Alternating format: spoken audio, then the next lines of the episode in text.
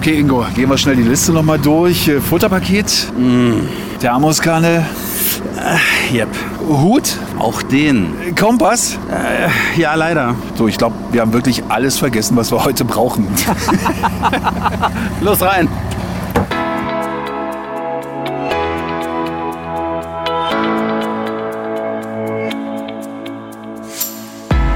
Das ist der Podcast Treibgut. Entdecke MV mit Ingo und René. Mit Ingo Ruff, der Stimme der Bahn. Ausstieg zum Treibgutziel in Fahrtrichtung links. Und Radiomoderator René Hausmann. Hallo, ich grüße Sie. Kommen Sie gerne mit uns. Seien Sie ganz nah dabei und lauschen Sie, wenn die beiden für Sie Tagestouren mit Kurzurlaubscharakter entdecken. Ob auf dem Fahrrad, in Wanderschuhen, im Paddelboot oder auf dem Kutter. Ingo und René sind unterwegs quer durch MV. Immer auf der Suche nach dem perfekten Mikroabenteuer, das mit der Bahn gut erreichbar ist. Für Sie zum Nachmachen. Mit vielen überraschenden Momenten und Wow-Effekten. Und hier kommt Episode 23. Seien Sie gespannt. Willkommen zu einer neuen Podcast-Folge Treibgut zur ersten offiziellen Erlebnistour in diesem Jahr. Und nein, wir gehen niemals unvorbereitet auf Tour. Wir haben alles dabei, was wir brauchen, um für Sie im neuen Jahr die besten Touren in MV zu probieren. Ich hoffe, Sie haben sich die kalten und dunklen Tage mit unserem Sanddorn-Podcast aus Ludwigslust verschönert und äh, haben vielleicht Gefallen gefunden an dem Punschrezept, äh, das Sie vielleicht auch ausprobiert haben. Oh ja, der war wirklich lecker und hat gut durchgewärmt. Und gut durchgewärmt sitzen wir bei diesen winterlichen Außentemperaturen im RE4, der von Lübeck nach Tschetschen quasi durch ganz MV fährt und Stadttore-Linie genannt wird. Boah, das ist mal eine ordentliche Strecke. Sag mal, du Kenner der Schiene, ähm, wie viele Kilometer sind denn das eigentlich von Lübeck nach Stettin? Okay, René. Pass auf, nur dir schreibe ich es auf den Zettel und unsere Hörerinnen und Hörer schreiben uns die richtige Antwort am besten in einen Kommentar auf den bekannten Streaming-Plattformen. Du, das ist eine gute Idee. Jetzt sind wir übrigens gerade Neubrandenburg durch und die einzige Info, die wir im Vorfeld erhalten haben, ist, dass wir festes Schuhwerk und warme Klamotten anziehen sollen und ein paar Leckerlis einpacken. Habe ich übrigens auch gemacht. René, ich habe dabei Schokoladenriegel, Butterkekse und ein Tütchen Gummibärchen. Also alles dabei. Ähm, Ingo, ich glaube, gemeint waren tatsächlich Leckerlis für Katzen oder Hunde. Ja? Also im letzten Podcast Köstlich und Kulinarisch, da hieß es ja, es wird tierisch. Hm? Stimmt. Ähm, wart kurz, ich habe eine Nachricht bekommen. Hallo ihr beiden. Hier ist euer Tourenplaner von DB Region Nordost. Dieses Mal erfahrt ihr mehr von mir. Freut euch, denn heute geht's ins Seebad Uckermünde. Ihr seht die historische Altstadt und macht Bekanntschaft mit wilden Tieren. Damit ist jetzt aber nicht Ingo gemeint. Euer erstes Ziel ist der Marktplatz. Dafür nehmt ihr den Weg über das neue Bollwerk, die Klappbrücke. Und ach so, Ingo, du hast hoffentlich an die Leckerlis gedacht und nicht die Sand- und Gummibärchen eingesteckt. Viel Spaß euch beiden. Na schön. Und ich dachte gerade, Gummibärchen sind angesagte Leckerlis. Ja, falsch. Nächste Station, Bückermünde.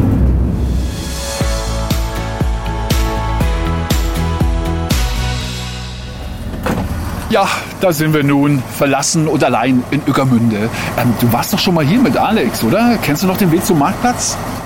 Wir hatten damals nur eine andere Tour, aber ich kenne den Weg trotzdem, war ja schon ein paar Mal hier. Wir müssen nur hier an der Öcker entlang bis zur Klappbrücke. Ist ja eh nur ein kurzer Weg vom Zug. Okay, wenn du den kennst, dann geht's los. Ja.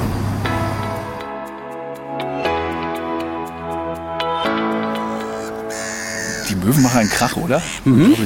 Äh, Vorsicht, Möwenkacke. Gut, dass du mich davor gerettet hast, René. So, über die Klappbrücke hier. Hier sind wir schon an der Klappbrücke, guck mal. Er da muss der Hafenmeister sein. Das steht auf seinem Rücken. Hafenmeister. Wollen wir mal ansprechen? Da gehen wir doch gleich mal hin. Hallo? Hallo, Guten Tag. Sie sehen aus, als wenn Sie im Dienst wären. Immer. Der Hafenmeister ist immer im Dienst. Ja, Sie haben also auch etwas mit dieser Brücke zu tun? Genau. In der Saison zieht die fünfmal pro Tag hoch. Ne? Sie ziehen die pro Tag hoch, fünfmal in der Saison.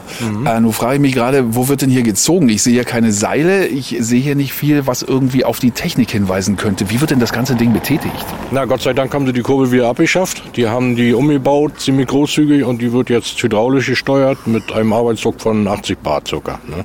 Hier sind ja noch sehr, sehr viele Räder. Das heißt, früher brauchten sie eine ganze Menge Kraft dafür, oder? Genau, da waren so eine riesen Klappen, die aufgemacht werden mussten, damit sie vernünftig hochkommt und dann war eine riesen Kurbel und dann gab es richtig Muckis. Zeigen Sie die mal, die Muckis. Da ist auch nicht was drin. Da sind Sie im Prinzip sowas wie ein kleiner Star hier, ja? Also man kennt Sie, man weiß ganz genau, mit diesem Mann müssen wir uns gut stellen, ansonsten bleibt die Brücke unten. Genau so sieht das aus. Ja, ich hoffe, dass das alle begriffen haben. Ne? Das ist bestimmt so ein richtiger Zuschauermagnet, oder? Ja, das ist ein richtiger Zuschauermagnet. Also hier beide Kanten stehen voll und ich muss dann auch immer, wenn ich sie ziehen muss, immer quer über die Brücke laufen und sagen, meine Damen und Herren, verlassen Sie bitte die Brücke zu Ihrer eigenen Sicherheit, sonst fallen Sie ins Wasser. Apropos ziehen, haben Sie mal gezählt, wie oft Sie die Brücke gezogen haben pro Jahr? Ich habe sie letztes Jahr 752 Mal gezogen, die Brücke, für 2800 Sportboote, die hoch und runter gefahren sind. Ne? Boah. Was ich mir gerade frage, was passiert denn eigentlich mit der Brücke, wenn Sie mal krank sind? Waren Sie schon mal krank? Nee, eigentlich, wenn ich krank bin, dann verlege ich das immer auf die Vor- oder Nachsaison. Also in der Saison bin ich immer hier. Wie, Sie haben keine Vertretung, keinen zweiten oder dritten Hafenmeister? Nee, Hafenmeister, nee. Ich habe einen Stellvertreter, der dann Sonnabend, Sonntag mir ein paar Brückenzüge abnimmt. Am Wochenende habe ich dann nur um 10 und um 19 Uhr den Brückenzug und den Rest macht mein Vertreter dann. Aber Sie sind der Wahre. Ich bin der wahre Hafenmeister, sieht man noch. Der Mann, der die Macht im Daumen hat. Genau. Was war denn eigentlich das größte Schiff, was hier jemals die Brücke passiert hatte? Na, wir haben einen Katamaran da drüben zu liegen, wenn Sie da mal hinschauen. Ja. Der hatte so um die 6,80 Meter, 6,90 Meter und eine Durchfahrtsbreite haben wir von 7,40 Meter. Das heißt, da musste man schon ganz schön schauen. Da musste er schon ganz schön schauen und lenken und gegenlenken und so was alles. Ne? Ist denn schon mal was passiert hier mit den Schiffen während der Durchfahrt? Nein, eigentlich nicht. Wir hatten letztes Jahr hatten wir so einen ganz kleinen Vorfall. Da hatten sich drei Damen ein Motorboot ausgeliehen vom hiesigen Bootsverleih und die konnten wohl nicht so richtig vorwärts und rückwärts fahren und haben dann ein bisschen gegengeditscht, aber kein Personenschaden und auch keine Schramme und nichts. Aber Sie haben geholfen. Ich habe geholfen auf jeden Fall. Wie ist das im Winter eigentlich, wenn wir richtig knackige Temperaturen haben? Ist die Brücke schon mal eingefroren? Nein, die Brücke ist noch nie eingefroren. Erstmal ist das ein fließendes Gewässer, das ist sowieso schwierig einzufrieren und unter der Brücke ist das eigentlich immer eisfrei. Ich kann mich erinnern, als Junge, ich bin hier in Neckarmünde geboren, da gab es schon mal Zeiten, dann war das aber auch richtig knackig, dann waren minus 10, minus 15 Grad, hier vier, sechs Wochen. Da hat Vater uns dann auch mal mit den Schlitten, mit einer Zollstütze unter der Brücke durchgeschoben, aber wie gesagt, das ist schon gefühlte 100 Jahre her. Was wären Sie denn geworden, wenn das mit dem Hafenmeister nicht geklappt hätte? Eigentlich, ich habe mir vorgenommen, im zweiten Leben auch wieder Hafenmeister zu werden, wenn mein Vorgänger nicht vor mir da ist. Ne? Also das ist der beste Job der Welt, den man sich vorstellen kann. Die Leute, die hier anlegen mit ihren Booten, sind alle nett und freundlich. Die wollen eigentlich nur ihre Hafengebühren bezahlen, ein paar Informationen und ihre Ruhe und dann einen Ruheurlaub machen. Ne? Also es ist ein super Job. Warum wird denn diese Brücke Neues Bollwerk genannt? Ja, weil wir hier zwei Bollwerke haben. Wir haben einmal das neue Bollwerk und das alte Bollwerk. Und an dem alten Bollwerk haben dann früher die Lastenkähne und so was alles angelegt. Ah, okay, es gibt also noch eine Brücke. Es gibt noch eine Brücke, ein bisschen weiter da hinten hin. Das ist so eine historische Holzklappbrücke. Und wie oft wird diese Brücke hochgezogen? Die alte Klappbrücke wird einmal in der Woche mittwochs, aber nur für die Touristen gezogenen als Attraktion quasi. Ne? Also ein gutes Training. Ja, auf jeden Fall. Hm? Dann wünschen wir Ihnen weiterhin gutes Training. Dankeschön. Tschüss.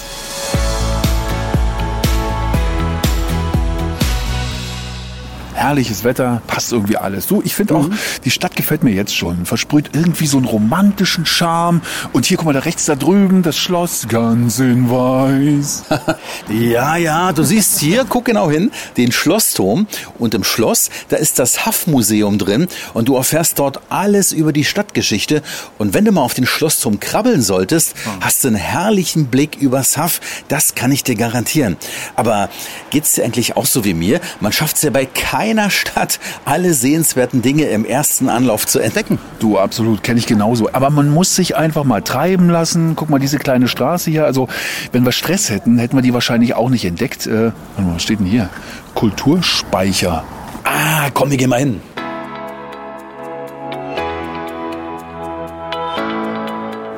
Schau mal, René, hier sind wir. Das ist er hier, der Kulturspeicher und hier dieser Stopper. Das Logo gefällt mir. Da steht, das ist ein schönes Wortspiel, Kult Urspeicher, also Kult groß geschrieben, UR klein und Speicher wieder groß. Ja, steckt alles drin, ne? Kult, Kultur, das kleingeschriebene Ur für historisch und Speicher. Klingt super interessant. Komm, lass uns mal reingehen. Ja, schön. Sieht aus wie eine alte Scheune, richtig großartig. Wow. Sehr urig. Backstein, unverputzt, hoher Raum, scheint aber nur der Vorraum zu sein. Guck mal da drüben. Laden. Ja, hier geht's noch weiter durch eine Tür. Komm. So. Oh. Drin sind wir. Mhm. Guck mal, zur rechten Seite, man sieht die verschiedensten Dinge. Was erkennen meine Augen? Honig, zum Beispiel hier aus Pasewalk. Ja, Fruchtaufstriche auch. Guck mal, Kosmetikprodukte gibt's ja auch noch Seifen. Mm, das duftet so schön. Und es geht noch weiter. Ja, guck mal da hinten. Gefilzte Sachen, Schnitzereien kann ich entdecken. Es gibt äh, Töpferarbeiten. Hüte, Jacken, Westen. Also tolle Handwerkskunst. Richtig schön. Guck mal, da vorne steht jemand. Wollen wir da mal nachfragen, was man hier sonst noch so erleben kann in dieser Ecke? Gute Idee. Wir laufen über, ja, über einen geziegelten Boden. Schönen guten Tag. Wir sind Ingo und René vom Podcast Treibgut. Guten Tag, ich bin Bernd vom Kulturspeicher. Hallo Bernd, also ich muss sagen, Kompliment für die vielen regionalen Produkte und auch das tolle Kunsthandwerk. Das ganze Haus heißt Kulturspeicher. Also ich gehe davon aus, dass hier auch ein bisschen was passiert in Sachen Kultur. Was bieten Sie denn den Menschen hier an? Das Haus geht über drei Etagen. Wir haben im unteren Bereich unseren Regionalwarenladen. In der mittleren Etage haben wir unseren Konzertsaal. Also der Konzertsaal ist jetzt nicht nur für Konzerte gedacht, sondern für Familienfeiern, für Seminare, Lesungen, also querbeet alles. Im oberen, im Dachgeschoss haben wir unsere Galerie unterm Dach und einen Coworking Space. Und zum Haus gehört auch eine Ferienwohnung und natürlich eine hauseigene Keramikwerkstatt. Es ist alles drin. Für jeden etwas. Dann vielen Dank für die kleine Einführung. Wir wünschen Ihnen dann noch einen fantastischen Tag und vielleicht sieht man sich ja bald mal wieder in Ueckermünde als Gast möglicherweise. Oder wir als Musiker zum Konzert. Oder so. Oder so, ja. Ich bedanke mich. Denn du weißt, wir können ja spielen. Ich kann spielen. Dankeschön. Alles klar, gerne. Tschüss. Tschüss.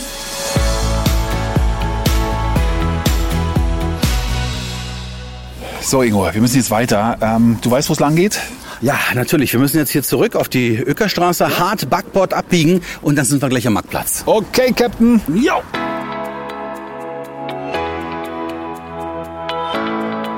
Okay, angekommen am Marktplatz. So finde ich richtig schön. Echter Hingucker, tolle Fachwerkhäuser, die Giebelbauten sehen super aus. Kleine Geschäfte hier und da, Lokale, also richtig urig. Gefällt mir. Ja, aber auch gleichzeitig modern. Ne? Also wenn meine Fischaugen das da vorne gut erkennen können, ist das ein richtig moderner Brunnen mit irgendeiner Skulptur. Lass uns da mal hintreiben. So, schon sind wir da. Der Brunnen hat einen Durchmesser von ungefähr boah, zwei Meter. Irgendwo, Ja, so in etwa. Kommt hin. Nebendran, lebensgroßer Fischer in voller Regenmontur. Fischer Fritz. Der muss irgendwann mal einen richtig großen Fang gemacht haben. Also der Kescher ist voll, ja. Tolle Figur. Die sollten wir so nicht alleine stehen lassen. Auf keinen Fall. Wir gehen mal direkt an den Kescher und äh, dann machen wir mal ein Foto, ne? Ja.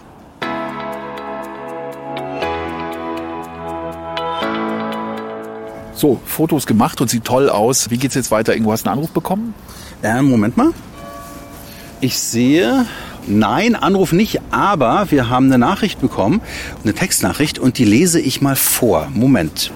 Hallo ihr beiden, euer erstes Ziel ist erreicht, aber das war nur bedingt tierisch mit der Fischerskulptur. Aber glaubt mir, das war noch nicht mal der Anfang. Mhm. Es geht gleich noch wilder zu. Ihr geht jetzt zum Tierpark Ueckermünde. Die Adresse habt ihr jetzt und dort erwartet euch bereits Katrin Töpke. Bleibt tapfer. Bleiben wir. Aber jetzt, Ingo, jetzt schlägt unsere Stunde. Die Zeit des Schlafwagens hat ein Ende. Ich rieche förmlich das Abenteuer. Ja, genau deswegen sind wir ja hier. Dann bewegen wir mal unsere Flossen. Bist du bereit? Bin ich. Auf geht's. Immer schön mit der Strömung. Äh, René, guck mal, da drüben die Dame. Meint sie etwa uns? Stimmt. Sie winkt uns zu. Hallo, seid ihr Ingo und René von Treibgut? Ja, und wer sind Sie? Ich bin Uta Sommer aus der Touristinformation.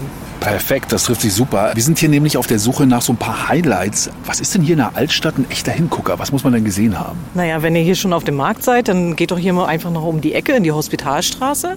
Da ist eine große rote Bank, da könnt ihr ein super Foto machen. Entschuldigung, was ist denn die große rote Bank? Na, da könnt ihr dann raufhopsen, wenn ihr ordentlich sportlich seid. Da passen bestimmt 20 Leute rauf. Und wenn ihr nicht raufkommt für Rentner, gibt es daneben auch eine kleine. Aber wir nehmen welche? Na, die große natürlich.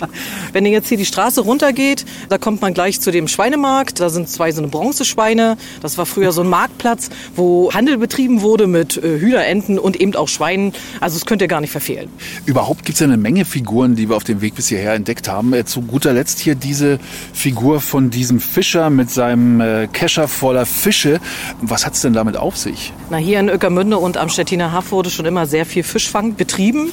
Und an diese Tradition soll natürlich dieser Fischer erinnern, der jetzt hier in seinem Kescher dann eben einen Fisch und einen Aal hat. Und wir haben hier in der Stadt insgesamt sechs Bronzefiguren. Es gibt da auch eine Stadtführung, also kann man mal durchaus noch Sachen entdecken. Ich will euch aber nicht länger aufhalten. Geht mal zur Roten Bank und dann ab zum Tierpark, wo ihr schon erwartet werdet. Wo geht's da lang? Na, hier um die Ecke, die Goethestraße runter. Dann Dankeschön und Ihnen viele Besucher in Ückermünde. Aber ja doch, und euch noch viel Spaß. Danke, alles Gute. Tschüss. Tschüss.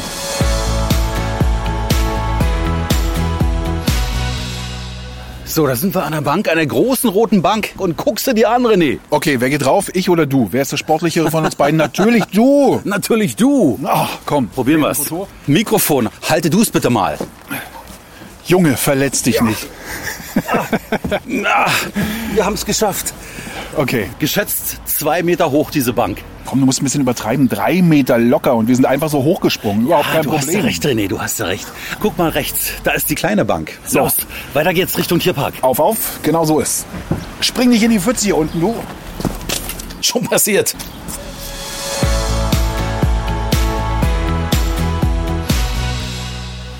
So, kleiner Fußmarsch war's. Da sind wir. Tierpark steht drüber. Wie lange sind wir gelaufen, Ingo? Ja, so circa 20 Minuten. Wir stehen jetzt vor der Tür und hier steht dran ziehen. Das machen wir im wahrsten Sinne des Wortes. Auf geht's.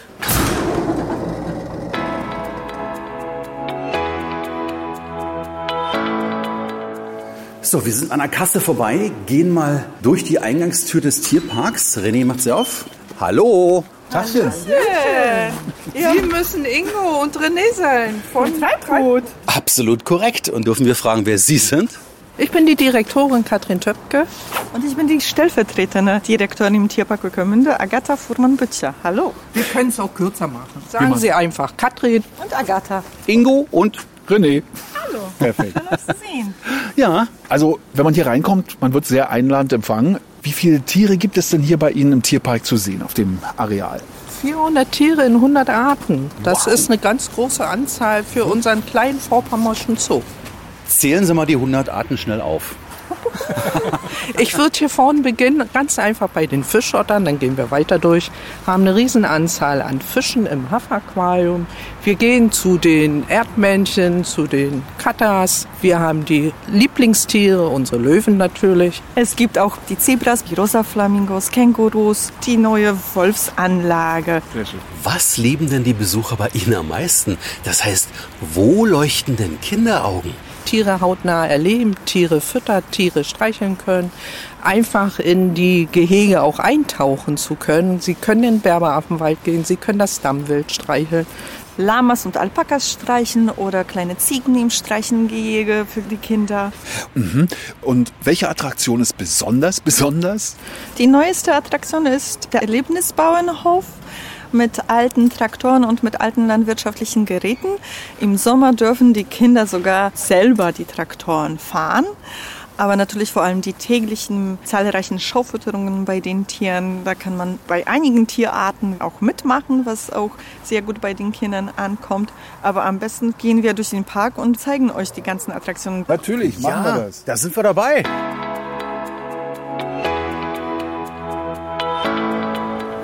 Dann schauen wir doch gleich mal der Tierpflegerin Ina Aschert über die Schulter. Die verteilt nämlich gerade liebevoll das Frühstück. Hallo, wir sind hier bei den Fischottern. Oh, man hört's. Ja, die sind schon sehr hungrig und aufgeregt. Jetzt ist ihre Zeit auch dran. Kann man sagen, die erkennen Sie, wenn Sie hier die Fische werfen? Also auch wenn hier mehrere Besucher stehen und wir kommen hier an, die können ja noch unterscheiden, wer bringt das Fressen. Und was fressen die am liebsten außer Fisch? Sie bekommen bei uns klein geschnittenes Rinderherz, Küken morgens Oh, und halt eben Fisch. Sind ja schließlich Fischotter. okay. Und welche Fische sind hier in der Ja, Im Schale? Moment habe ich jetzt Plötze. Knuspern sie dann so richtig von oben nach unten runter. Erstmal mit Kopf abgebissen. Genau, erst der Kopf und dann bis zum Schwanz. das ist Lumi. Ah, die haben alle Namen. Ja, ja, Lumi und Melchior. Und die kann man tatsächlich unterscheiden. Ja, ja. Also jetzt im Moment, ich sehe, dass sie frisst immer an Land da oben. Und er setzt sich normalerweise hier irgendwo auf die Stämme. Uah, wie der Fisch da gefressen wird, ist das der Hammer? Ja, der will es aber gar nicht so richtig zeigen. Ne? Dreht sich uns mit dem Rücken Ja. zu und äh, macht sein Ding in Ruhe. Oder sie macht ihr Ding in Ruhe. Ja? Ist ja eine sie. Wie war nochmal der Name? Lumi. Lumi. Diese europäischen Fischotter sind Einzelgänger, aber wir sind froh, dass sie hier als Paar leben können und sich so halbwegs verstehen. Jetzt ist er ganz nah dran hier, der Otter an der Scheibe. Und die sind schon flink. Ja, die sind sehr flink. Fressen die im Winter eigentlich mehr als im Sommer? Nee. Nö. Immer gleich großen Appetit. Ja, naja, nicht immer. Manchmal nehmen sie sich auch eine Ente, was sie eigentlich nicht dürfen. Hm, machen sie aber trotzdem. Ja, wenn die Ente hier ahnungslos rumherpaddelt, der Otter kommt von unten, schnappt zu. Mich hat sie schon gebissen. So dicht können sie nicht rangehen. Die sind sehr gefährlich. Die Wade, lass mal grüßen, ne? da könnte schon mal ein Stück Fleisch fehlen drin. Also, Sie merken es schon. So, wo gehen wir jetzt hin? Wir gehen jetzt zu den Erdmännchen, die haben auch nämlich schon Knast. Dann vielen Dank für das Zeigen der Gerne? Fütterung. Ja, gerne. Und besten Dank auch an euch beide, dass ihr so lange auf uns gewartet habt. Guck mal, die beiden winken uns. Tschüss.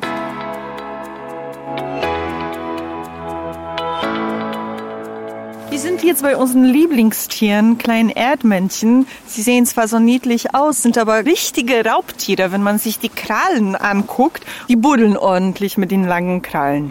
Die Hörer können das jetzt natürlich nicht sehen, aber sie können sich die Landschaft hier auf der Anlage vorstellen, als ob sie auf dem Mond wären. Und die ganzen Löcher haben die alles selber gebuddelt. Oh, man sieht hier drei kleine Erdmännchen, die ganz beieinander gekuschelt sind. Da hinten steht einer unter so einem Bau unter einer Wärmelampe und wärmt sich so ein bisschen den Bauch. da drüben steht einer alleine. Das sieht so ein bisschen aus, als würde er in der Ecke stehen und pinkeln. Macht er aber nicht. Sagen wir lieber Spalier stehen. Und wie sie einen anschauen, das ist sowas von niedlich. Man könnte sie sofort knuddeln, aber das dürfen wir ja nicht. Naja, einmal darf man alles, aber ob die Finger das überleben oder ob es keine Kratzer auf dem Gesicht gibt, ist schon was anderes, ne? Besonders putzig sieht ja das Erdmännchen da vorne aus, das quasi mit dem Kopf in den Himmel ragt und alle anschaut. Der muss da so stehen. Immer bei den Erdmännchen muss ein Tierchen Wache halten und gucken, ob es Gefahr von irgendwo ankommt. Meistens von oben. Wo leben die eigentlich? In der Wildbahn in Afrika. Und unser Azubi Lukas wird die gleich füttern und äh, wenn ihr Bock habt, könnt ihr mitmachen. Ja, unbedingt. Lukas kommt durch das kleine Türchen und jetzt gucken alle Erdmännchen ganz aufgeregt, verstecken sich ganz kurz. Er geht ganz vorsichtig, muss auch so ein bisschen lachen. Was hat er jetzt hier in die Mitte gelegt? Das ist so ein Teil, das sieht so aus wie ein Baumstamm. Was ist da drin? Ja, das ist eine ganz normale Papprolle, ausgeschmückt an den beiden Enden oder an den Öffnungen mit Äpfeln, sodass sie nicht so schnell rankommen. An der Papprolle sind halt Löcher und innen drin ist Heu und auch Mehlwürmer, ja. Was machen die damit? Die werden das gleich unter die Lupe nehmen. Die sind nämlich sehr neugierig. Wie man auch schon sehen kann, sehr scheu. Aber die werden sich da von Zeit zu Zeit rantrauen. Es ist auch wichtig, die Tiere zu beschäftigen. In normaler Natur ist es auch nicht so, dass die sofort ans Futter rankommen. Von daher, die müssen sich auch ein bisschen bemühen. Jetzt kommen sie ganz, ganz flink hier an der Papprolle zusammen, die gespickt ist mit diesen Apfelstückchen. Halt das Mikrofon rein. Ich glaube, die machen auch Geräusche. Ja. Die knurren und schnurren.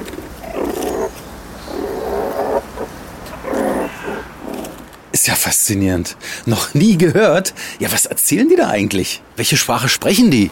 Erdmännisch, ganz klar, oder Lukas? Ja, kann man natürlich so sagen. Ne? Sie haben eine sehr ausgeprägte Sozialstruktur ja, und kommunizieren viel miteinander in der Kolonie. Bis zu 30 Tieren. Das ist schon eine recht große Gruppe, kann man so sagen. Wir haben jetzt eine kleinere Gruppe, fünf Tiere. Ja, und für die fünf Tiere hat Lukas noch eine Schale mit Leckerlis quasi als Dessert vorbereitet. So, jetzt greifen wir doch einfach mal ganz frech rein bei Lukas in die Schale. Wir haben vorhin schon mal reingeguckt, was er drin hat im Schälchen. Das waren tatsächlich lebendige Mehlwürmer. Ein paar Weintrauben waren drin, ein paar Möhrenschalen. Die Mehlwürmer bewegen sich tatsächlich. Ich nehme mal so einen Kumpel. Das ist doch immer so in der Tierwelt. Fressen und gefressen werden. Oh ja, so, ich sag schon mal Tschüss, Kumpel, und geb dich weiter.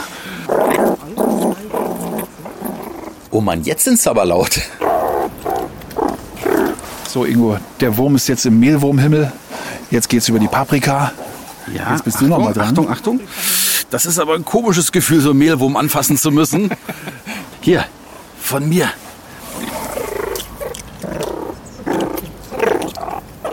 Wie groß werden denn die Erdmännchen eigentlich? Eigentlich um die 30 Zentimeter. Ah ja.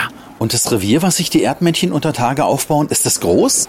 Ja, das ist ein sehr großes Revier. Der Bau besteht auch aus mehreren Tunnelsystemen. Ja, das ist nicht nur ein Eingang und ein Ausgang. Da können gut 15 bis 20 Tunneleingänge sein. Ja, Reviergröße, ein Hektar bestimmt. Und wir buddeln uns jetzt weiter durch den Tierpark. Wo gehen wir jetzt hin? Zu den Cutters gehen wir jetzt.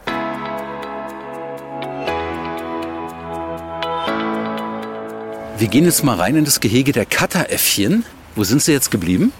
Die Tierpflegerin versucht jetzt, die Tiere nach außen zu locken. Die kommen dann hier über den Tunnel hier in die Anlage. Jetzt muss man aber sagen, Tunnel, es ist ja eher ein Tunnelnetz, was hier oben gespannt ist, wo man die Katas gut beobachten kann. Das ist ein altes Fischernetz oder eine Fischerreuse, die wir einfach hier rüber gespannt haben über den Weg. Und dann können die Besucher unter dem Tunnel durchgehen und die Affen können den Tunnel nutzen und in ihr Außengehege laufen. Lassen sich ein bisschen bitten heute, ne? Ja. Und wir warten. Die Uhr läuft. Jetzt tut sich doch was. Na, ist denn das die Möglichkeit? Oh, da kommen. Alle vier. Schön. Was passiert jetzt ganz aktuell hier? Na, die laufen durch den Tunnel auf die große offene Anlage.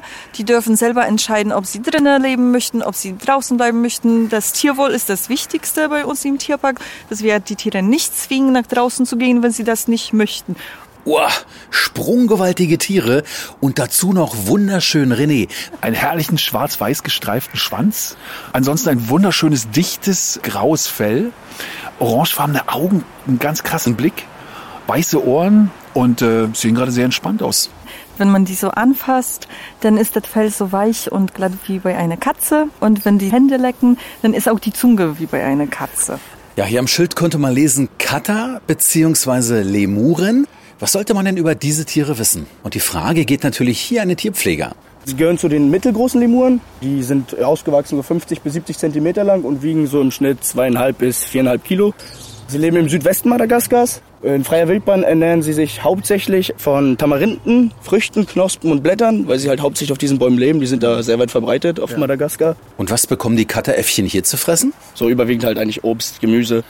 Wir sehen ja hier gerade ein paar Klettern. Das scheinen sehr gute Kletterer zu ja, sein. Ne? Gehören ja auch zu den Halbaffen, haben sehr griffige Hände, haben auch wie alle Feuchtnasenaffen eine Putzkralle, mit der sie sich halt sauber machen, haben auch ein sehr interessantes Balzverhalten, also sind matrilinär. Das heißt, das ranghöchste Tier ist immer ein Weibchen und... Wie bei Menschen. Ja, ja, wie bei Menschen. Ja. und die Männchen machen Stinkkämpfe um die Weibchen, um halt in der Gruppe die Anordnung zu haben. Die haben halt so bestimmte Drüsen unter den Armen und reiben ihren Schwanz damit ein. Und dann das Männchen, das am meisten stinkt, hat gewonnen. Und genießt halt den Schutz von dem ranghöchsten Weibchen. Was für ein Wettbewerb, wirklich ja. unglaublich. Die Chefin hat vorhin erzählt, die büchsen auch manchmal aus. Wie holt ihr die denn wieder rein? Die müssen eingefangen werden mit einem Kescher dann. Oh, ich glaube, wir sollten jetzt auch mal ausbüchsen. Die Löwen da drüben, die warten doch bestimmt schon auf uns. Na dann.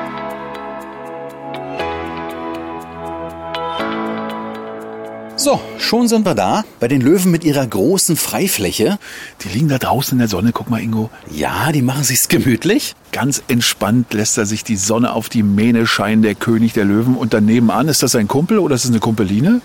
Seine Ehefrau. Okay. Nicht mal Kumpeline, hallo. Schon eine feste Beziehung, ja? Wie kann man sowas nur annehmen? Na ja, man muss ja fragen heutzutage. Und äh, verbringen die den Tag in der Sonne und lassen den lieben Gott einen guten Mann sein oder was haben die am Tag so vor miteinander? Wenn die Sonne scheint, verbringen die schon fast den ganzen Tag draußen und sonnen sich. Das sind Katzen und Katzen schlafen viel. Ne? Okay. Wenn viele Gäste da rundherum zu finden sind, dann brüllen die, dann laufen die auch gerne rundherum im Kreis oder spielen die mit Ball. Wie oft müssen denn Löwen am Tag etwas fressen und wie viel fressen sie?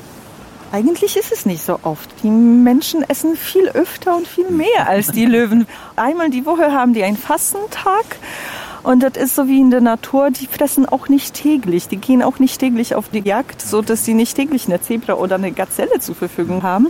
Bei uns bekommen die einmal täglich Rindfleisch, manchmal Schweinefleisch aus zertifizierten Betrieben. Jetzt stehen wir ja direkt vor dem Schild afrikanischer Löwe. Kommen die denn direkt aus Afrika? Aramis, unser Löwenmännchen, kommt aus Polen, aus dem zu Danzig. Und Lola, unser Löwenweibchen, kommt aus Niederlanden das ist im Grunde genommen eine arrangierte Ehe. Ja? Wie habt ihr es denn geschafft, dass die sich jetzt so wunderbar verstehen? Die beiden sehen ja wirklich sehr verschmust aus. Für Nachzuchten suchen die Biologen immer natürlich Blut, was zusammenpasst in Zoos. Und dann war man jetzt der Meinung, ja, der polnische ist gut und die Dame dazu passt. Und wir holen sie mal her. Die haben Altersunterschied. Er ist ungefähr drei, vier Jahre jünger als sie. Kam hierher und sie stark und kräftig und hat ihm natürlich das Laufen gelernt und er konnte nicht weg. Und wir haben dann immer gedacht, na ja, das wird schon werden. Aber das dauerte eine Woche, das dauerte einen Monat, das hat ein Jahr gedauert. Und jetzt können wir die da beide so in Zweisamkeit betrachten und sagen, oh, Ende gut, alles gut. Es hat doch funktioniert. Sie hat ihn im Griff, oder? Noch ja, noch ja. Er wird aber auch wachsen, wird immer prächtiger. Die Mähne wird größer und dunkler, so dass sie keine andere Wahl hat, irgendwann als sich unterzuordnen. Wir sind ja hier nicht alleine im Tierpark Ueckermünde. Es sind ja auch viele Besucher hier. Wer bist du denn? Paul. Die Oma ist auch hier. Ja. Ja. Welche Tierchen gefallen dir am besten? Die da. Aha. Also die Löwen zum Beispiel, ja? Affen auch, ne? Ja. Na, der Tierpark ist insgesamt schön. Ich habe auch immer eine Jahreskarte für mich, für die Enkelkinder. Und dann kann man immer gehen in den Tierpark, so oft wie wir wollen. Ne? Hat man dann eine gute Sicht hier in den Gehegen auf die Tiere? Sehr gut. Sehr gut. Er ist ja nur öfters mal mit. Die Erdmännchen haben wir wieder Glück. Die Lieblingstiere, ne? Ihre. Ja, meine. Ja, und was magst du noch an dem Tierpark? Spielplatz. Ah, dann viel Spaß, Paul. Dann lass es richtig krachen heute mit der Oma. Habt einen wunderschönen Tag. Ja, ich bin oft hier. Kann da hoch. Ja, ne? Oh, siehst du. Ja, die beiden werden noch viel Spaß und Freude heute haben. Aber apropos Spaß und Freude, wie geht's eigentlich für uns jetzt weiter? Eigentlich habt ihr nur einen Bruchteil gesehen, erlebt und gehört von unseren Tieren. Wir laden euch noch mal gerne ein, wenn ihr Bock habt. Natürlich. Ihr geht jetzt zum Herrn Fastnacht, die Huskies erleben. Krass. Huskies. Wie weit ist das hier entfernt? Einfach über die Straße und schon sind sie da. Dann bedanken wir uns ganz, ganz herzlich für die Führung und das umfangreiche Wissen, was wir aufgesogen haben und wünschen natürlich immer viele, viele Besucher im Tierpark Öckermünde. Gern geschehen. Es war sehr lustig mit euch. Danke. Dito.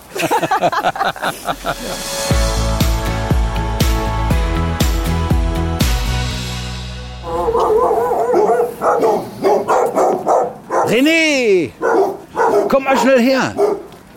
Wie werden wir denn hier begrüßt? Was für ein Empfang, ist ja unglaublich. So, Manfred Fastnacht steht hier dran. Wir gehen mal hier rein. Hallo. Also hier müssen wir richtig sein. Guck mal, was da los ist. Wie kriegen wir den Mann jetzt weg von den Hunden? Also Ja, wir sollen uns keine ihm Ahnung. melden. Ich rufe. Ja. Schönen guten Tag, Entschuldigung. Sind Sie Manfred? Ja. Manfred Fastnacht? René, Ja, wir sind eng und schon gewartet. das ist aber schön. Ein richtig schönes Habt Nordlicht. ihr Hundehaarallergie? Nö. Nö. Ja, dann sollte das ganz gut gehen.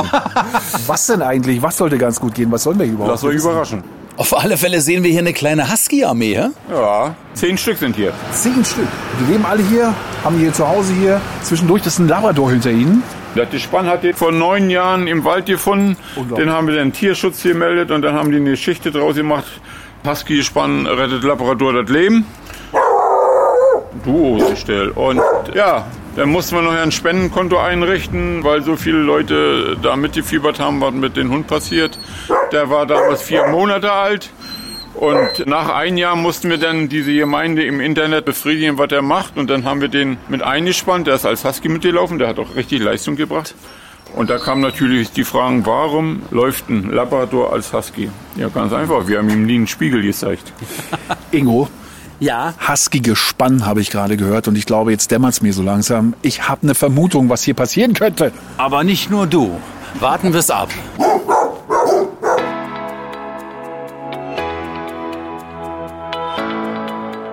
Hey, ihr seid ja drauf.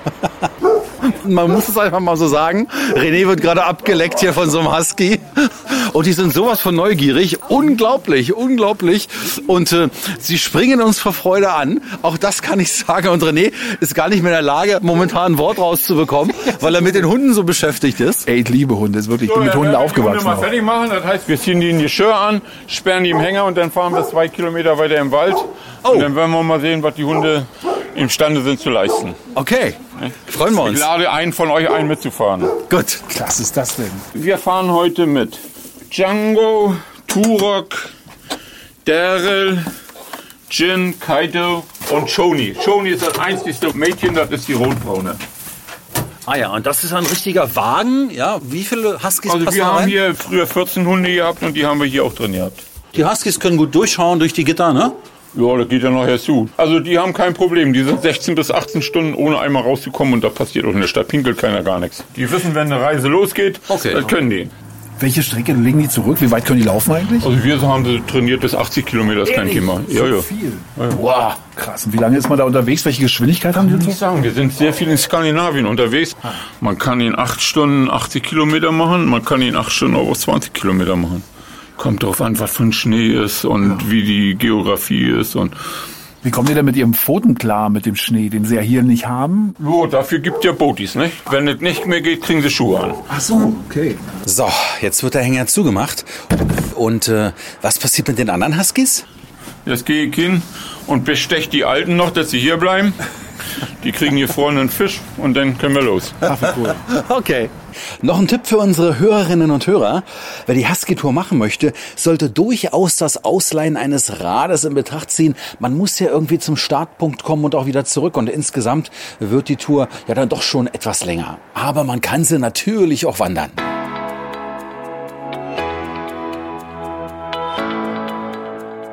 Ja, jetzt sind wir angekommen, stehen auf einer großen Rasenfläche am Waldrand und Manfred hat seinen Husky-Wagen aus dem Fahrzeug geholt, der irgendwie aussieht wie ein großer offener Kinderwagen für Erwachsene, nur dass er von Huskies halt gezogen wird. Man kann es vielleicht schon hören, ne? die sind schon ganz nervös, ganz aufgeregt, die jammern schon so ein bisschen im Wagen rum, die wollen raus und wollen endlich, dass es losgeht. Ingo, apropos losgeht, wer von uns fährt? Das sollten wir mal auslosen, Ja. lieber René. Münze werfen? Moment, hab ich da? Ich greife mal meine Tasche. So, pass auf, Münze habe ich in der Hand. Du zahlst, ich Kopf. Ja. Wirf. Und Kopf. Kopf. René, du bist der Glückliche. Juhu. Du darfst fahren. Ja, ich freue mich total. Bin ganz aufgeregt. Jetzt kriege ich hier von Manfred so eine große Kombi. Die muss ich mir drüber ziehen. Manfred, warum ist die Kombi so wichtig? Damit du sauber bleibst. Damit ich sauber bleibe? Ja, sauber und wir könnten wetten, du wirst auch frieren. Auf Ja, jeden oh. Fall. Wie lang wird denn die Tour, die René fahren darf? Da wir heute relativ warmes Wetter für die Hunde haben, werden wir so ungefähr eine Stunde unterwegs sein. In die Stunde werden wir so zwischen 12 und 15 Kilometer machen. Ja, und dann darf man nicht vergessen, dass die Huskies nicht nur den Wagen, sondern ja auch euch zu ziehen haben. Also ich bin da mal ganz indiskret. René, was wiegst du eigentlich? Gefühlt weitaus weniger als du, in Wahrheit aber 95. 95. Dann nochmal 95 dazu. Und der Wagen mit 45. Und das durch sechs geteilt, da weißt du, was jeder Hund leistet. Eine ganze Menge. Ja, das denke ich auch. Und man hört's ja auch. Ich gehe mal an den Wagen ran. Und jetzt öffnet Manfred die Luke. Und Ruhe ist. Ja, da schauen sie uns schon an. Das sind alles Hunde, alles Hunde aus Tierheimen und Misshandlungen. Der schlimmste, der dran war, ist der Daryl. Ja. Den haben wir mit vier Jahren gekriegt und vier Jahre seines Lebens hat er im Stall ohne Fenster erlebt, als Laufhund. Will man gar nicht glauben. Will man gar nicht glauben. Wie der bei uns auf dem Hof war und durch den Wind flog ein Blatt durch die Gegend, war der Hund vor Angst sofort weg. Der ist jetzt Leithund. Und wie viele Hunde werden jetzt vor den Schlitten gespannt? Wir spannen heute sechs vor. Sechs. Ingo, oder Manfred? Du siehst ja aus wie ein Raumfahrer. Aber der Anzug, ganz ehrlich, äh, der steht dir. Ein echter Mascha-Anzug. Ja. Genau, Mascha heißt er, richtig aus. Aber jetzt mal ganz im Ernst. Wie wird denn der Wagen wirklich genannt? Einfach Trainingswagen. Alle vier Räder sind gebremst. Zusätzlich hat er noch eine Krallenbremse, die im Boden gedrückt werden soll. Aber wenn sie richtig gallig sind, und das heißt, da läuft man Hase vor, nutzt das alles nicht. Pro Hund kann man eine Zuchtleistung von 200 bis 300 Kilo rechnen. René, du solltest dich jetzt draufsetzen. Jo, mach ich. Wichtig ist jetzt für uns, du steigst erst ab, wenn ich das sage. Okay. Wenn ich runterfall, steigst du auch nicht ab. Okay. Ist noch nicht passiert, aber kann passieren, die halten dann irgendwann an. Und wenn du absteigst, gleich zur Seite weg, die riechen mit einmal Wilddrucken an und ich möchte nicht, dass du dich dann verletzt Okay. da dran. Und wenn sich ein Hund umdrehen sollte, breites Grinsen, ne? ist immer gut. Und ihr lasst mich jetzt hier allein, wo sich quasi Fuchs und Elster gute Nacht sagen, ja? Wir sind hier im Wolfsgebiet. Wie bitte? Und ihr lasst mich jetzt hier eine Stunde zurück, ja? Ja, ja, ja. Bin ich Und dann noch da? Was? Naja, ein paar Fetzen werden wir schon finden, oder was? Oh, du machst mir ja Mut gerade, Manfred, aber dennoch wünsche ich euch viel Spaß und ähm, ich werde dich in Gedanken begleiten und du schießt das eine oder andere Bild, René, ja? Mach ich, mach ich, mach ich, mein Lieber. Oh, die Huskies sind schon ganz wild, die wollen unbedingt los und sind kaum noch zu halten. Und Achtung, jetzt geht's auch los. Her, her, her, her, her. Viel Spaß!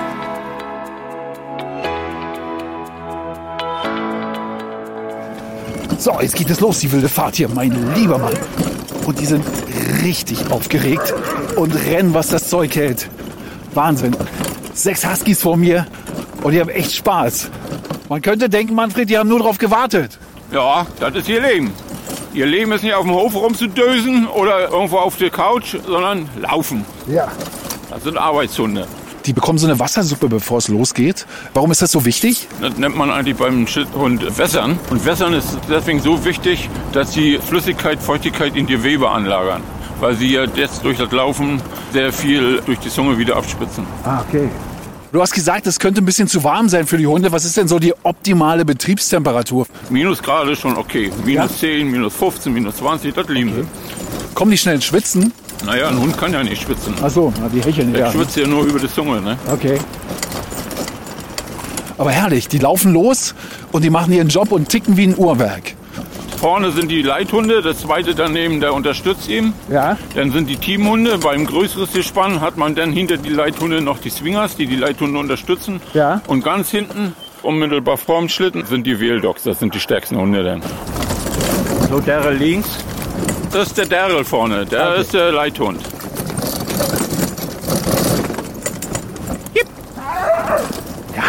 Und jetzt wollen sie wieder alles geben. Toni, lasse. Ärgert einer den anderen so ein bisschen. Rechts. Jo.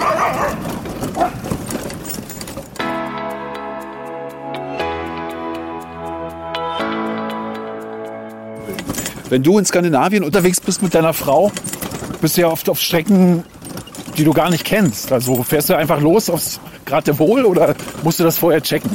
Nö, der Weg ist das Ziel. Das ist ein Abenteuer, ne? Ja. Also wir haben auch oft ein Zelt dabei und sicherlich nicht jeden seine Sache bei 30 Grad minus Urlaub im Zelt zu machen. Eben. Aber ist schon in Ordnung. Unser Ding ist ja total. Wie halten sich die Hunde warm, wenn ihr im Zelt seid über Nacht? Die lassen sich einschneiden. Die findet man morgens gar nicht. Der Schwanz liegt über der Nase, dadurch atmen sie warme Luft ein. Und ich kann dir gerne Bilder zeigen, wo wir morgens die Hunde nur als Schneeberg wahrnehmen. Unfassbar. Sowas kennt man eigentlich nur aus Filmen. Jack London, Ruf der Wildnis. Ein bisschen leben wir davon. Ein bisschen diesen Traum haben wir uns verwirklicht. Sag mal, und wie lange können denn deine Hunde hier vom Alter her durchziehen? Wir haben Hunde gehabt, die sind mit 13 noch gelaufen. Volle Leistung gebracht. Wahnsinn. Wir haben Hunde gehabt, die sind fast 17 geworden. Boah. Wir kriegen Fleisch und kochen selbst und äh, rühren das selber an. Also Ja. November, Dezember machen wir Futter für das ganze Jahr, frieren dann das ein. Über Stromrechnung reden wir nicht. Bei uns laufen fünf, sechs riesen Kühltruhen. Links mal, gab es denn schon mal so Situationen, wo es schwer war, die Hunde so im Zaum zu halten? Wo das vielleicht auch ein bisschen bedrohlich geworden ist? Ich bin mal im Winter mit einem Schlitten umgekippt und am Schlitten bin ich mit einem Gurt verbunden. Oh, krass. Und der Gurt ist der Ring gebrochen. Und dann ist der Schlitten aufgestanden und die Hunde waren weg. Oh nein. Und kein Empfang im Wald. Oh. Und dicke Wintersachen an. Naja, nach sechs Kilometer laufen dann, man konnte ja sehr schön die Spur im Schnee sehen im Wald, hatte ich den Handyempfang. Ich denke mal, rufen wir die Polizei an. Da sagt der Polizist dann, Herr Fastnacht, endlich, wir warten schon auf Ihren Anruf. Ich sag, wieso? Ja, Ihre Hunde sind mitten in der Stadt, in Torgelow, 20 Kilometer weiter weg. Der rechts, rechts. Jemand hat die Hunde eingefangen und festgebunden. Erstmal haben sie ein Zaunfeld rausgerissen, jetzt haben sie die richtig festgebunden. Naja, wir kamen dann da um die Ecke. Das war irre Anblick. Die Hunde standen perfekt, wie beim Start. Blaulicht überall. 50 Leute rannten mit Fotoapparat durch die Gegend. Ich kam dann mit meinen Pelzsachen. Ja, Mittag, wir drehen Film. Ne? Ja, und dann sagte der Polizist, ja, naja, und nun? Ja, ich sag, nun drehen wir um und dann fährst du vor und wir müssen ja wieder im Wald. Ja, ist gut, dann fahre ich mit Blaulicht vor. So haben wir dann Blaulicht-Eskorte gehabt. Bloß ihm war nicht bekannt, dass die Hunde 30 bis 40 Kilometer schnell werden, haben wir das Auto überholt. Wo er fast aus dem Auto rausgefallen wäre vor Schreck. Also jetzt sind wir auch schon ein bisschen schneller. Jetzt geht's hier richtig gut voran. Betriebstemperatur ist da. Na, jetzt haben sie irgendwo wild gewittert. Ach so, jetzt haben sie wild gewittert und rennen also los. Ich muss da schon so ein bisschen die Augen zukneifen, weil natürlich richtig Dreck aufgewirbelt wird. Hier fliegt der Sand durch die Gegend von den Hinterpfoten. Perfektes Gefühl für jemanden, der mal anders Urlaub machen möchte, anders Ferien, als man es vielleicht kennt. Einfach bei uns melden.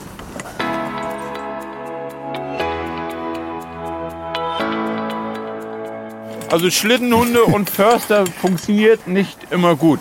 Aber bei uns beide sieht das anders aus, ne? Tachchen, Ingo und René vom Podcast Treibgut. Der Ingo wartet gerade. Ich bin René und darf hier die Fahrt mitmachen. Sie sind der Förster hier von diesem Waldgebiet? Ich bin Wilhelm Schröder, ich bin hier der Förster im Revier Mönkebude, Forst am Torgelow. Okay. Und äh, wie Sie schon gesehen haben, ist hier unsere prächtige Hütte. Feuerstelle in der Mitte, Geweih draußen, moosbewachsenes Dach. Hier, das ist die Station, wo ihr euch auch trefft oder Jagd mit Kids macht. so das, hm. Ja, Jagdhütte, Wanderhütte, alles sowas. Wanderungen für Kinder im Sommer, Lagerfeuerabende, Schlittenhunde, Events zum Geburtstag machen wir. Und äh, das ist eigentlich immer so ein kleiner Ort mitten im Wald. Morgen führen wir hier zum Beispiel eine Jagd durch. Also ist alles forstlich, jachtlich, touristisch sehr gut genutzt. Na denn, für morgen Weidmanns Heil. Weidmanns Heil. Freue mich. Wilhelm, wir sehen uns. Ich wünsche dir was. Danke, tschüss. So, wir gehen jetzt auf den Rückweg, so sagte, ne? Okay, alles klar. Jip, jip, jip, jip. Tschüss. Finish jetzt nochmal. Her, zeigt, was ihr könnt. Hüpp, hüpp, hüpp. Und los, nach Hause. Irgendwas ist hier im Wald. Guck mal die Nase. Ja, Siehst du das? ja, die riecht das von da drüben. Irgendwas haben sie hier in der Nase. Los, hey. Jip.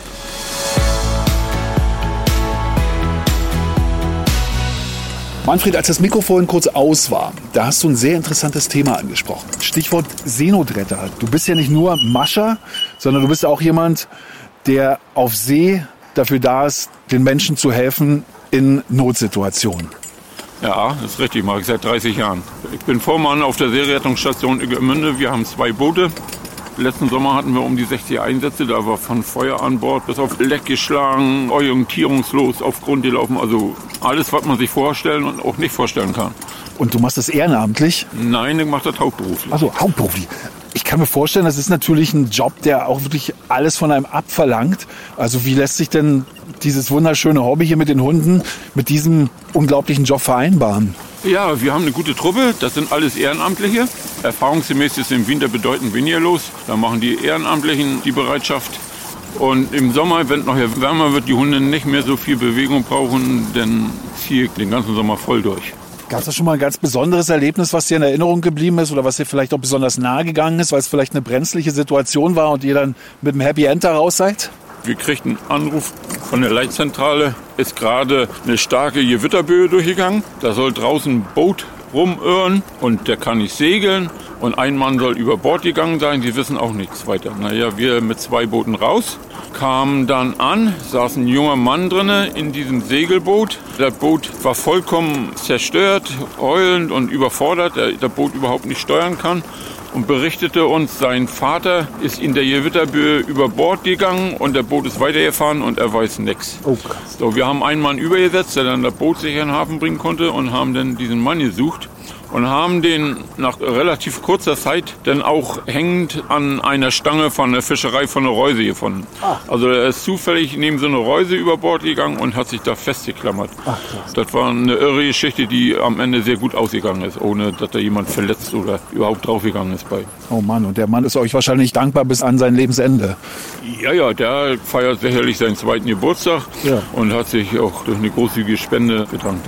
Super, und dann weiß man wahrscheinlich auch, warum man diesen Job macht, oder? Ja, das ist mit ein Grund. Das ist auch kein Job. Für mich ist das eine Berufung.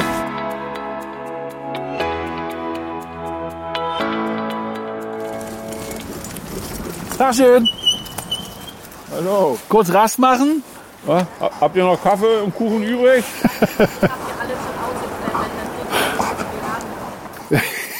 Schönen Tag noch. Tschüss. So, kurz erklären. Ein Pärchen hier im Wald, eine ältere Dame, ein älterer Herr, haben sich schon hingesetzt, einen Kaffee getrunken. Und Manfred kurz angehalten, wird gefragt, ob wir noch einen Kaffee kriegen können.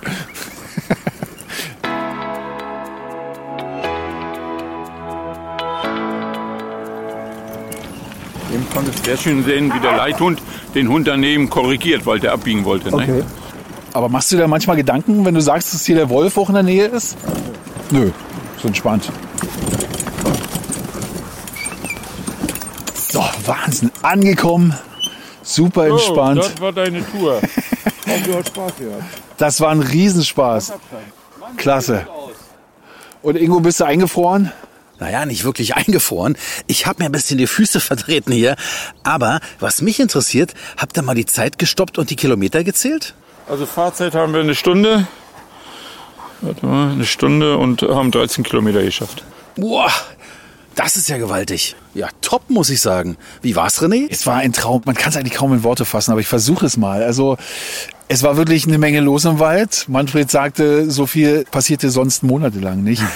Aber mal zu den Hunden. Also die haben gespurt aufs Wort. Manfred hat kurze Kommandos gegeben. Der Führungshund wusste sofort, was zu tun ist. Waren manchmal schneller, manchmal ganz gemütlich. Haben auch kurze Pinkelpausen gemacht. Die Hunde, was ganz witzig war, die hocken sich dann einfach hin, weil die können sich ja nicht an den Baum stellen. Ja. Es war total beeindruckende Arbeit von den Hunden. Toll. Ja, und vor allem man merkt, dass sie was geleistet haben. Die japsen ganz schön. Ja. Ja, hört man gut. Gerannt wie ein schneller Regionalexpress. Wie viel kmh waren wir denn unterwegs? Also wir hatten Spitzen von 28 km/h. Oh, Hammer. 28 km/h. Hast du dich gut gefühlt? Ja, sagt er gerade. Und jetzt sind sie hungrig, oder?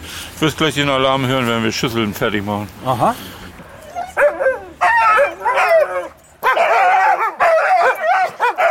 Die Huskies bekommen etwas zu fressen. Man hat ihren Hunger. Und wer noch nichts bekommen hat, ja, der macht sich lautstark hier bemerkbar, ne? Das hört man richtig, das Schmatzen hier. Achtung.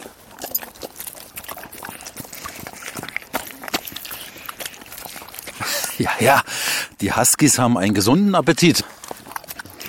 Was ist da bitte drin, Manfred? Reh, Hirsch, Haferflocken, Nudeln und Liebe. Was für ein schmackhaftes Fressen.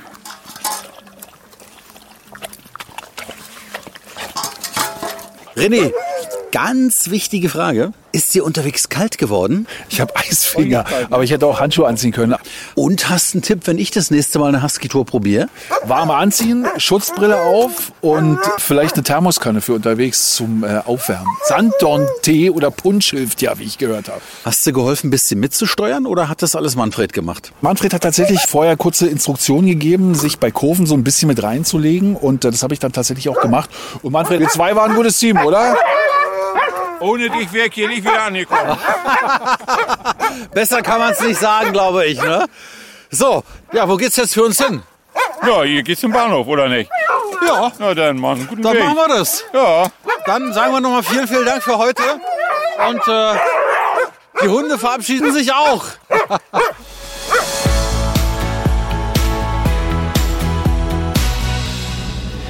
Was für ein Abenteuer, Ingo. Also so muss sich Jack London gefühlt haben, als er mit Schlittenhunden in Alaska dem Ruf des Goldes gefolgt ist. Ja, das ist wirklich unbeschreiblich, auch wenn du der Auserwählte warst. Wir haben zwar kein Gold gefunden, aber dafür nur nette Menschen kennengelernt.